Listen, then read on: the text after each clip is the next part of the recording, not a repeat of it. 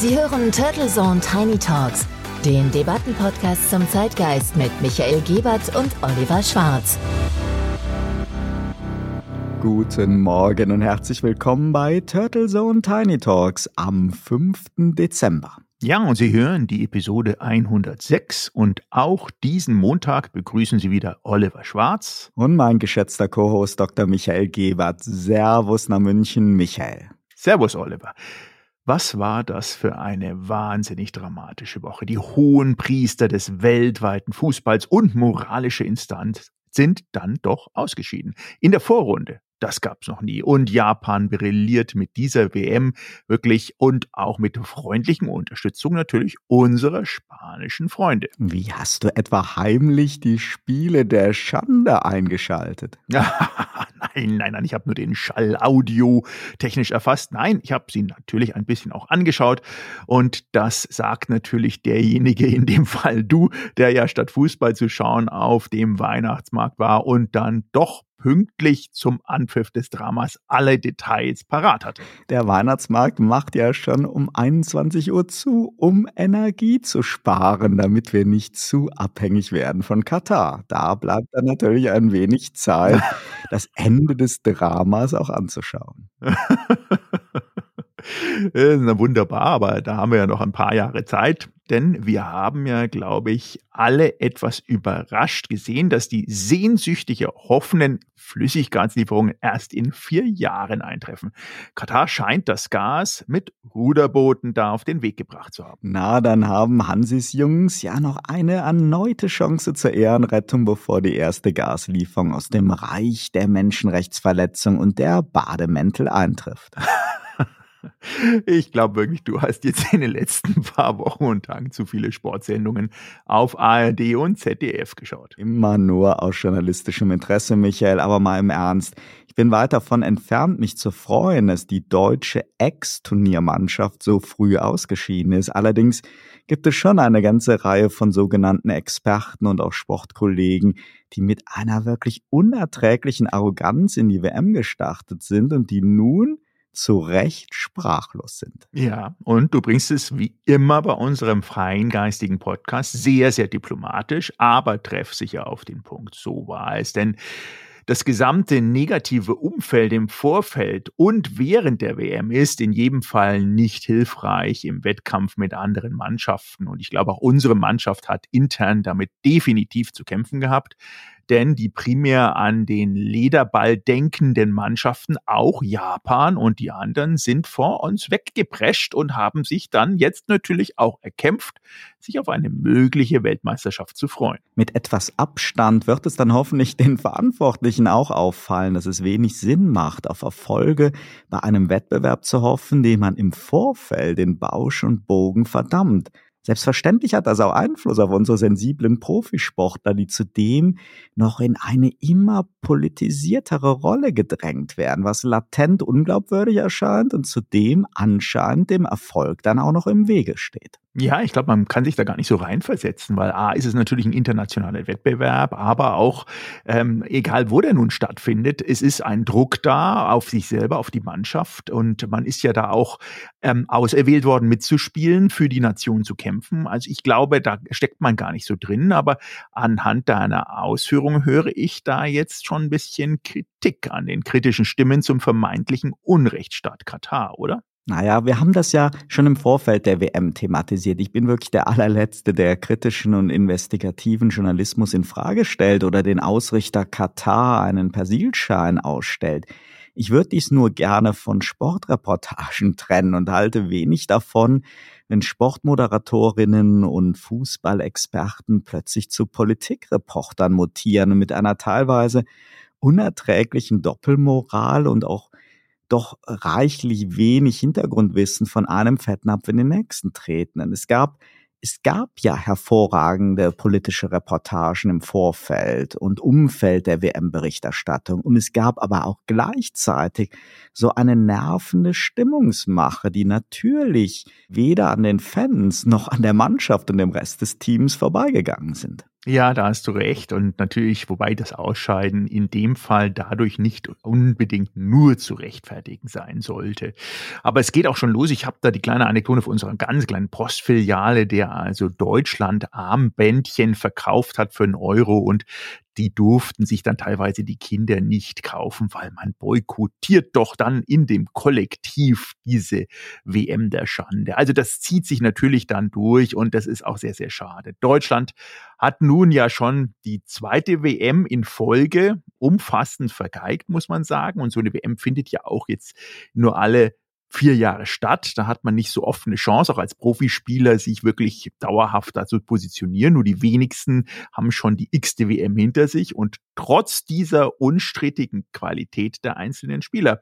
Und egal, wie es mit Hansi Flick jetzt so weitergeht oder nicht, oder wie jetzt wieder auf den geringen Trainingsvorlauf oder die Doppelbelastung aus den verschiedensten Ligen, wo die Profis rauskommen, verwiesen wird, den Spielern fehlt einfach der notwendige Biss. So zumindest kam es jetzt als ähm, ja, Außenstehender, der zuschauen durfte, ein bisschen rüber. Oder wie es die ARD-Kollegen etwas martialisch formuliert haben, die Wut hat gefehlt. Dafür haben wir einen Tip-Top-Auftritt der Schiedsrichterin gesehen und epische Nachspielzeiten. Und ich habe was ganz Spannendes gelesen. Die FIFA, die kann nämlich rechnen und die hat errechnet, dass mit circa zehn Minuten Nachspielzeit eine 90-minütige Partie, die dann also 100 Minuten dauert, netto auf lediglich etwas über 50 Minuten echte Spielaktivitäten kommt. Also muss man auch mal bedenken, wie viel Zeit für all diese Unsitten jenseits des aktiven Ballspiels draufgehen. Ja, ist eine spannende Statistik. Ähm, wusste ich noch gar nicht, aber wohl wahr. Und äh, was machen wir denn jetzt? Der Ball läuft ja noch bis zum 18. Dezember. Wir lesen mal wieder, Michael. Oh, sehr schön. Feingeistige Literatur, denke ich zumindest. Oder ein lustiges Taschenbuch von Walt Disney. Ja, kann auch feingeistig sein. Sehr, sehr gut. Sehr schön. Gibt's denn da die noch irgendwo zu kaufen? Unbedingt. Und Entenhausen ist im Fußballfieber. Die aktuelle Ausgabe 565 des lustigen Taschenbuchs lautet Donaldo. Und es geht um die Mission WM-Pokal. Vielleicht hätten das Hansi Flicks Jungs auch mal vorlesen sollen.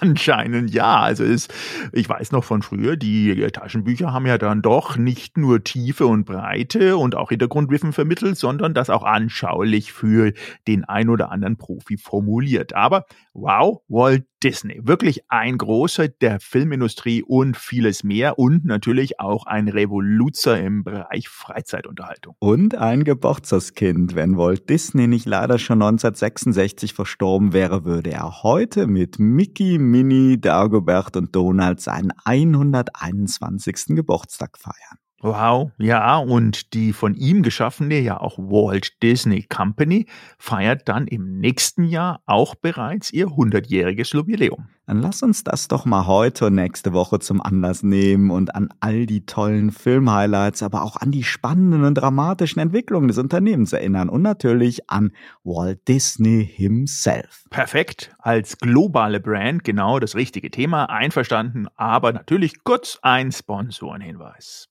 Dieser Podcast wird Ihnen präsentiert von Visual Communications Experts. Wir bringen Sie auf Sendung. Video, Livestreaming, Webinare und Podcasts. Ihre Experten für Audio und Video in der Unternehmenskommunikation. Weitere Informationen unter www.visual-communications-experts.com. Sie hören Turtle Zone Tiny Talks und in der Episode 106 gedenken wir dem Vater der Mickey Mouse, der heute im Jahr 1901 in Chicago auf die Welt kam. Ui, perfekt. Das wird, glaube ich, super. Und magst du mal loslegen? Ich vermute mal, dass du als Kind auch sehr gerne Walt Disney Filme in dem Fall geschaut hast oder auch gelesen hast. Oh ja, und nochmal zu den lustigen Taschenbüchern zurück. Das ist ja auch wirklich ein Bildungsgut. Also ich habe zum Beispiel meine Liebe zu Shakespeare über das lustige Taschenbuch kennengelernt. Also ich finde es immer noch legendär, die Ausgabe, in der Donald Othello war und Daisy Desdemona. Also Walt Disney wurde in Chicago geboren, wuchs aber in Kansas City in Missouri auf, wo der Vater eine Zeitung betrieb. Er war schon als Kind sehr kreativ und rührig und nach seinem Sanitätsdienst im Ersten Weltkrieg in Frankreich kehrte er dann mit dem Berufswunsch Zeichenkünstler nach Amerika zurück. Die ersten Jobs waren dann Werbeaufträge und er erkannte früh die Macht der bewegten Bilder und war fasziniert von Trickfilmen.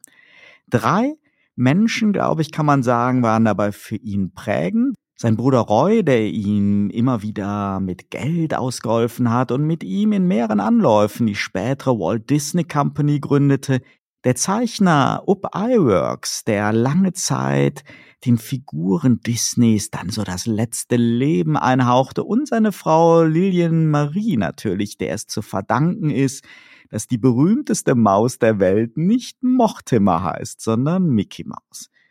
Doch nicht Mickey Mouse war der kreative Anfang des Disney-Werks, sondern animierte Märchen-Kurzfilme und dann eine lange Reihe an Alice im Wunderland Stummfilmen. Der erste Durchbruch und kommerzielle Erfolg damit führte Disney aber auch in eine etwas toxische Abhängigkeit von Filmverleihern. Walt Disney, der Ende der 20er Jahre dann auch nicht mehr selber zeichnete, versuchte die Qualität der Animation immer weiter zu steigern und betätigte sich so in Personalunion als kreativer Ideengeber, als Produzent, als Regisseur und auch als Vertriebler die dann mittlerweile schon 60 Alice-Filme verloren, aber irgendwann für ihn so an kreativem Reiz und er suchte dann wirklich einen Neuanfang mit neuen Figuren und einer möglichst großen urheberrechtlichen Unabhängigkeit von den mächtigen Filmverleihern. Das war dann die Geburtsstunde von Mickey Mouse, deren Idee er angeblich 2028 auf einer Bahnfahrt von New York nach LA bekam und dann die ersten Skizzen sehr akribisch verfeinerte. Mit den ersten Mickey Mouse Filmen kam dann auch der Tonfilm auf und Walt Disney erkannte früh so diese Möglichkeiten, seine Animationsfilme mit Geräuschen und Musikeffekten aufzuwerten. Er war und blieb Zeit seines Lebens Pionier. So war dann auch der erste Technicolor-Film von Walt Disney und erhielt jahrelang die Rechte an diesem ja sehr innovativen ersten Farbfilmverfahren. Ein Großteil der Gewinne seines Studios investierte er dann immer weiter in die Perfektionierung und die Kosten seiner Filmprojekte stiegen, natürlich dann zu Lasten der Gewinnmarge. Walt Disney war in diesem Duo mit seinem Bruder der kreative Part, immer auf der Suche nach neuen Trends und sein Bruder Roy kümmerte sich um die Finanzen. Die Walt Disney Filme hatten dann über die Jahre schon die Welt weit über Amerika hinaus erobert und das Studio erreichte dann schon eine beachtliche Größe. Aber erst Mitte der 30er Jahre wagte Walt Disney dann den ersten abendfüllenden Zeichentrickfilm, inspiriert durch europäische Kinobetreiber, die auf eigene Faust seine Kurzfilme hintereinander gezeigt hatten. Ja, Disney war ganz klar ein äh, Pionier der kompletten Animationsindustrie, wie du es ja wunderbar ausgeführt hast. War ja nicht nur Trickfilmzeichner, Filmproduktion, äh, ja Inhaber, sondern auch wirklich handfester Unternehmer. Spannend auch bei diesen großen Persönlichkeiten ist dann auch, dass man ihn zumindest jetzt in der Retrospektive, wenn man an alte Freunde fragt oder die Aufzeichnungen sich anschaut, eher privat als scheu, etwas zurückhaltend und schüchtern, etwas selbstironisch ironisch über, immer wieder erkannt hat.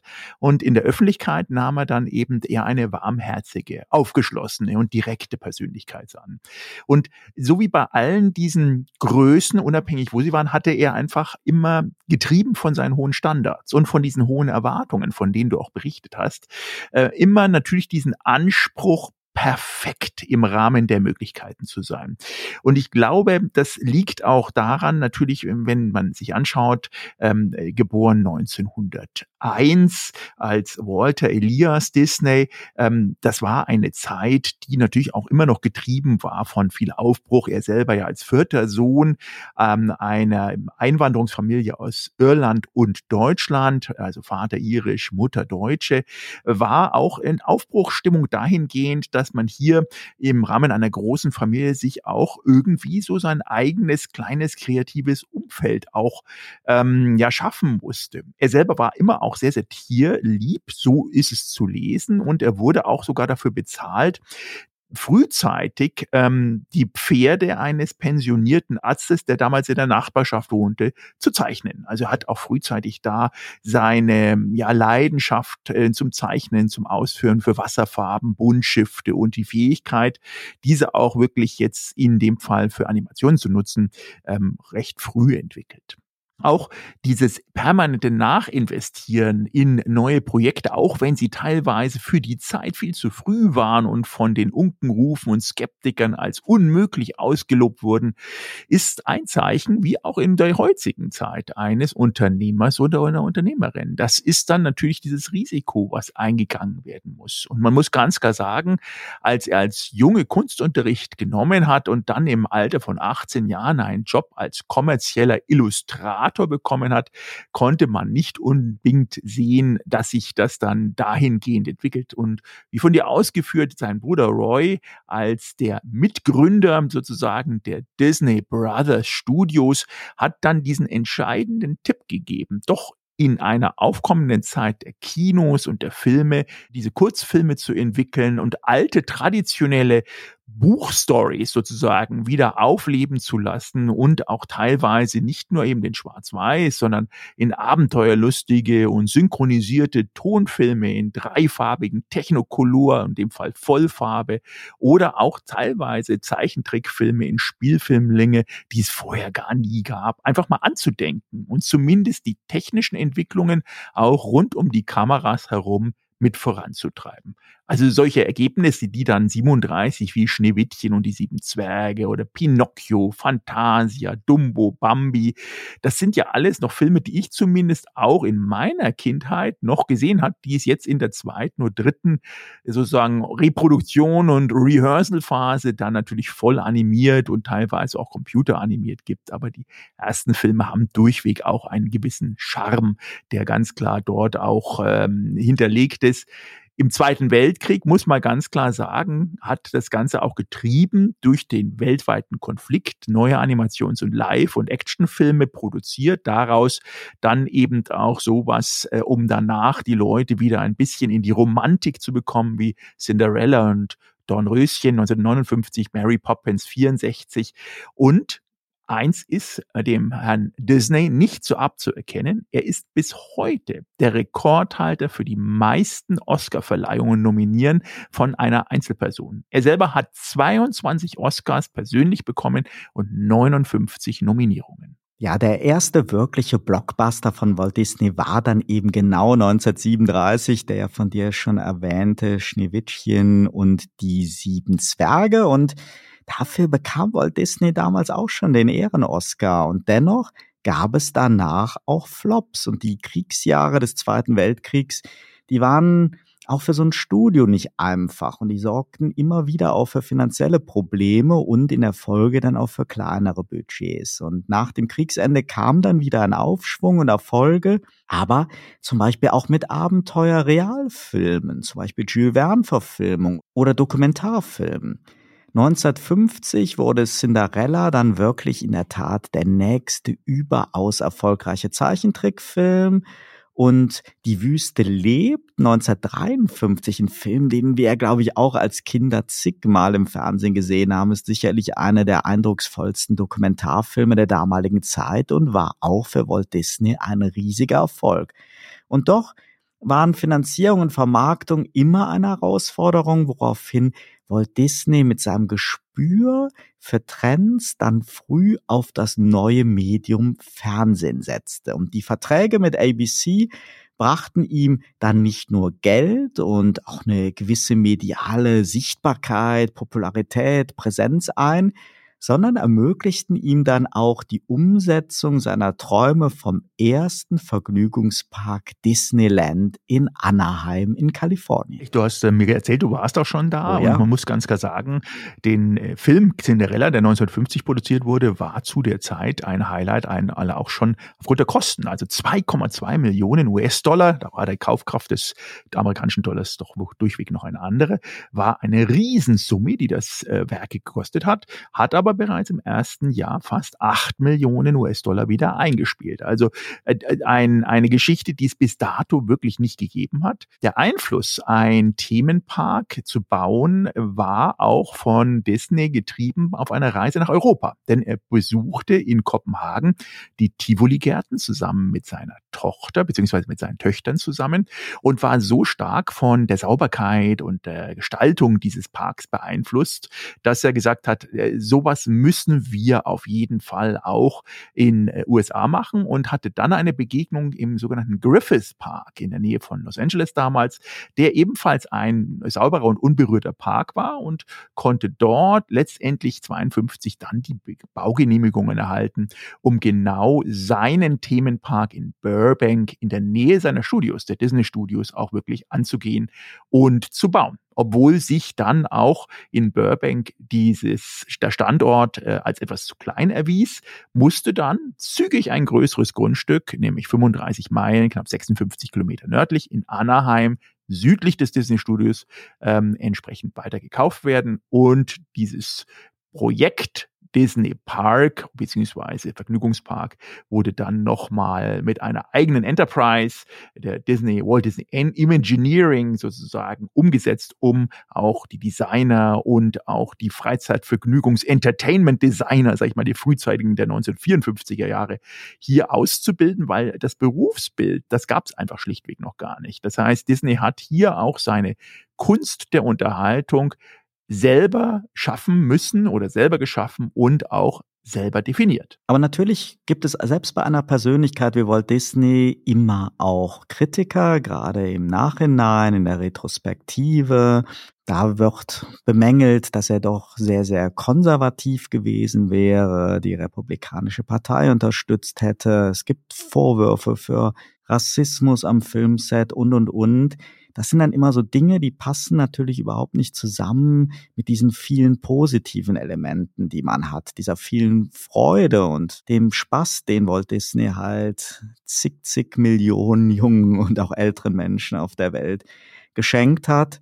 Ich denke mir, da muss man auch immer sehr sensibel mit umgehen und das Ganze halt auch sorgsam ausgewichen. Nachdem wir heute also dem Geburtstagskind Walt Disney gedacht haben, machen wir dann nächste Woche, Michael, weiter mit der Geschichte der Walt Disney Company, einem wahren Unterhaltungsgroßtanker, der immer wieder auch vor dem Ausstand, aber es dann doch geschafft hat, regelmäßig frühzeitig Entertainment-Trends richtig einzuschätzen und dann auch gewinnbringend dem eigenen Imperium an Attraktionen hinzuzufügen. Ja, und ich bin wirklich ganz begeistert gewesen in der Vorrecherche, was da dann wirklich alles dazu gehört. Und ich glaube, Sie werden überrascht sein, liebe Hörerinnen und Hörerinnen, ähm, wie umfangreich da wirklich dieses Gerüst des Entertainments-Komplexes Disney ist. Dazu gehören natürlich die bekannten Disney-Freizeitparks, aber eben auch Beteiligungen wie zum Beispiel an Pixar oder der Einstieg in das Streaming-Business und die einen oder anderen Plattformen. Und los ging es ja noch in der Stummfilmzeit, wie wir heute ein bisschen ausführen durften. Und all diese wunderbaren Erinnerungen gibt es dann in der nächsten Woche bei Ihren Turtle Zone Tiny Talks. Und wir freuen uns, wenn Sie dann wieder mit dabei sind. Turtle Zone Tiny Talks, der Debattenpodcast mit Michael Gebert und Oliver Schwarz. Immer zum Wochenstart auf allen Podcast-Plattformen und auf turtlezone.de.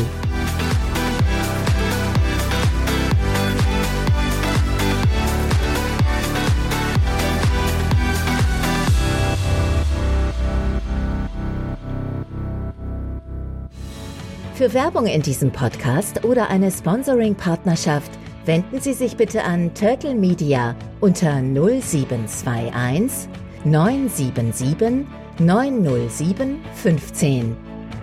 The next category is special effects. My award for the finest achievement in special effects would go to Gina Lola Brigida. However,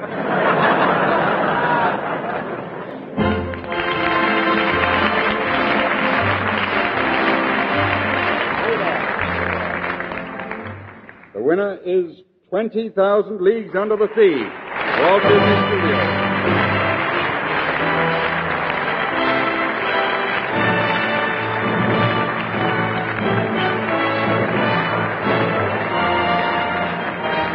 Ladies and gentlemen, Walt Disney received the award for Walt Disney Studios. This is a group effort. Uh, the, many men play a part in doing, creating these effects. And it is for them that I accept this award. Thank you.